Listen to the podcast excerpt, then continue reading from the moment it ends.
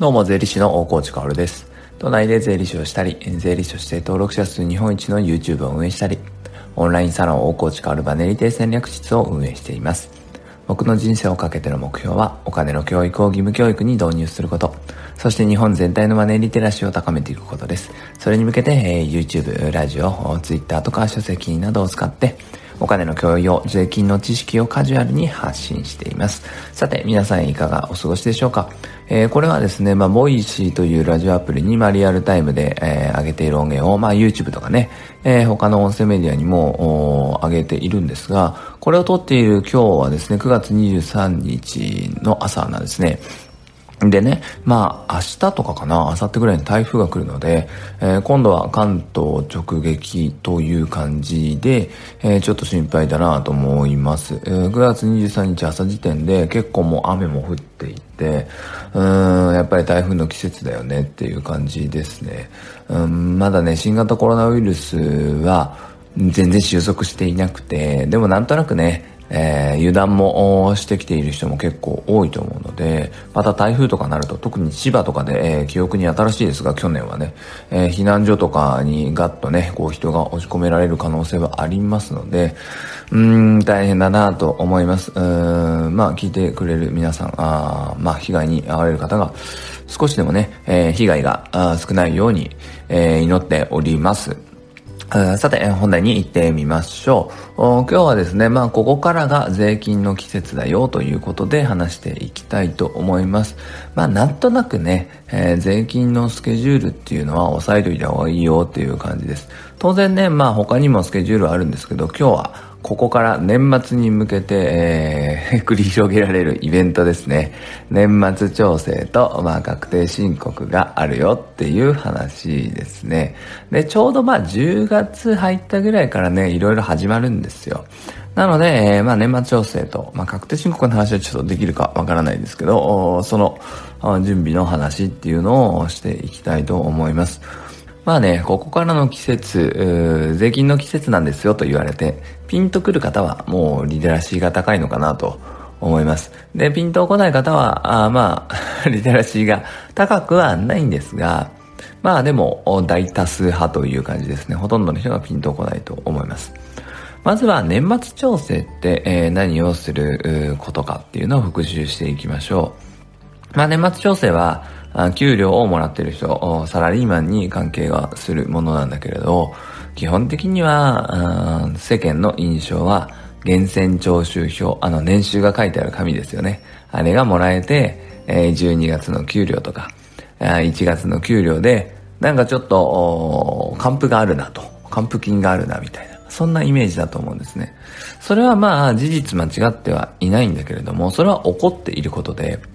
その裏で行われていることっていうのを確認していきたいんですね。年末調整っていうのは、まあ、サラリーマンの所得税の生産をしていると思ってくれれば、もうこれも間違いないと。完璧って感じですね。サラリーマン、まあ、給料もらっている人っていうのは、毎月毎月給料が振り込まれるたびに、社会保険と税金を天引きされているんですね。それで社会保険っていうのは、まあその内訳が健康保険、年金、雇用保険なんだけど、年金と健康保険に関しては、もう表でね、なんかこう、これぐらいの給料の人はこれぐらいの社会保険ですっていうのが決まってるんですね。なのでまあそこから、えー、天引きする額が決定されて、えー、もう毎月決まっていると。そして、えー、雇用保険の方はまあ税率みたいなものがあってね、えー、それは業種によって変わるんだけれど、1000分の3とか、1000分の4とか引かれているわけです。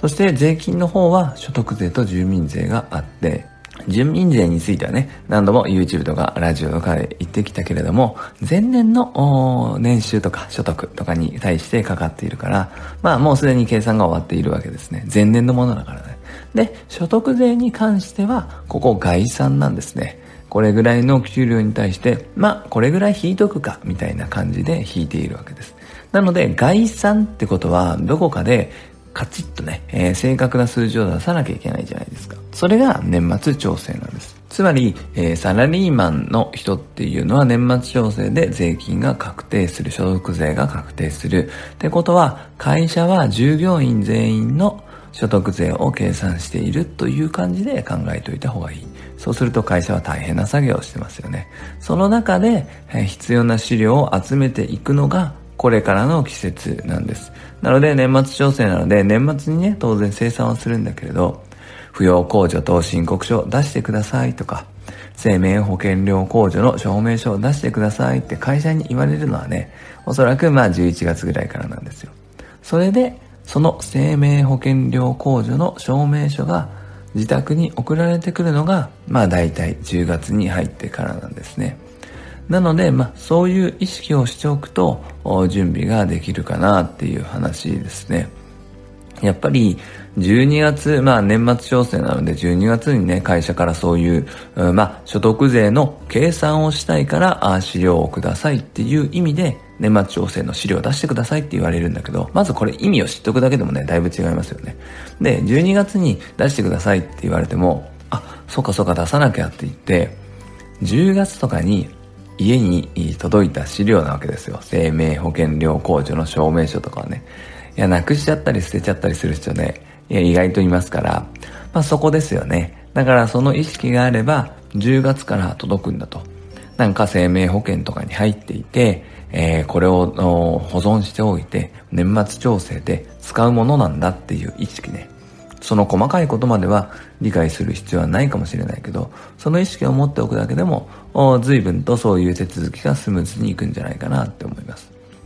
所得税っていうのは、さっき概算って言ったんだけれど、まあ概算である理由はいろいろあって、この年末調整の時期にいろんな所得税を計算する資料っていうのが出てくるんですね。基本的にその資料っていうのは、あ所得税を安くしていく資料になるので、ひとまず概算でえ計算をしているわけです。だから年末調整で資料が出揃うと、やっぱり年間だったらこれぐらいで、えー、ちょっと安かったよねってなって、天引きしすぎたね、税金がちょっと返ってくる。それが、あの年末調整の還付金の正体だったりするわけですね。だから生命保険料控除とかね、住宅ローン控除と言われる引くっていうのは、あそもそも収入からいろいろなものを引いて最後、税率をかけて税金を計算するわけだからね。引くものが多ければ多いほど当然税金が下がるっていう、そんなイメージなんですね。なので、まあ10月ぐらいから、まあこれから税金の季節だなって思っておくのがいいと思います。やっぱりあの女ね、この後の確定申告のお話は時間がなくなってしまったんだけど、さらっと話しておくと、確定申告っていうのは、個人の事業主、フリーランス等々、あとは副業している人ね、が必要になるものだけれど、期限は結構有名で3月15日ですよね。で、えー、大体みんなお尻に火がつくのが2月ぐらいなんだけど、それじゃあちょっと遅くて、やっぱりこれからが、税金の季節だと思った方がいい。まあ、確定申告の季節でもあると思った方がいい。なぜなら、税金の計算期間っていうのは、まあ、1年間なわけですね。え1月から12月の分を計算して翌年の3月15日に、え提出をしていくわけだから、あ12月に、ああ、今年利益出過ぎたなって思ったら、最後、1月に買うようなものを前倒しで買ってね、節電もできるわけですよ。となると、まあ、10月ぐらいから年間の利益ってどれぐらいだったんだろうなっていうのを計算していくのが本当は一番賢いわけですね。ただまあそんな人はね、個人事業主フリーランスはめったに見ないけど、でもそれが新しい姿だったな、姿なのかなと思います。あとはふるさと納税ですね。ふるさと納税はまあ一年中ね、えー、受け付けてはいるんだけれど、やっぱりこの年末に向けて、えー、かなり盛り上がってくるかなと思います。これは給料の人だろうが、フリーランスの人だろうが、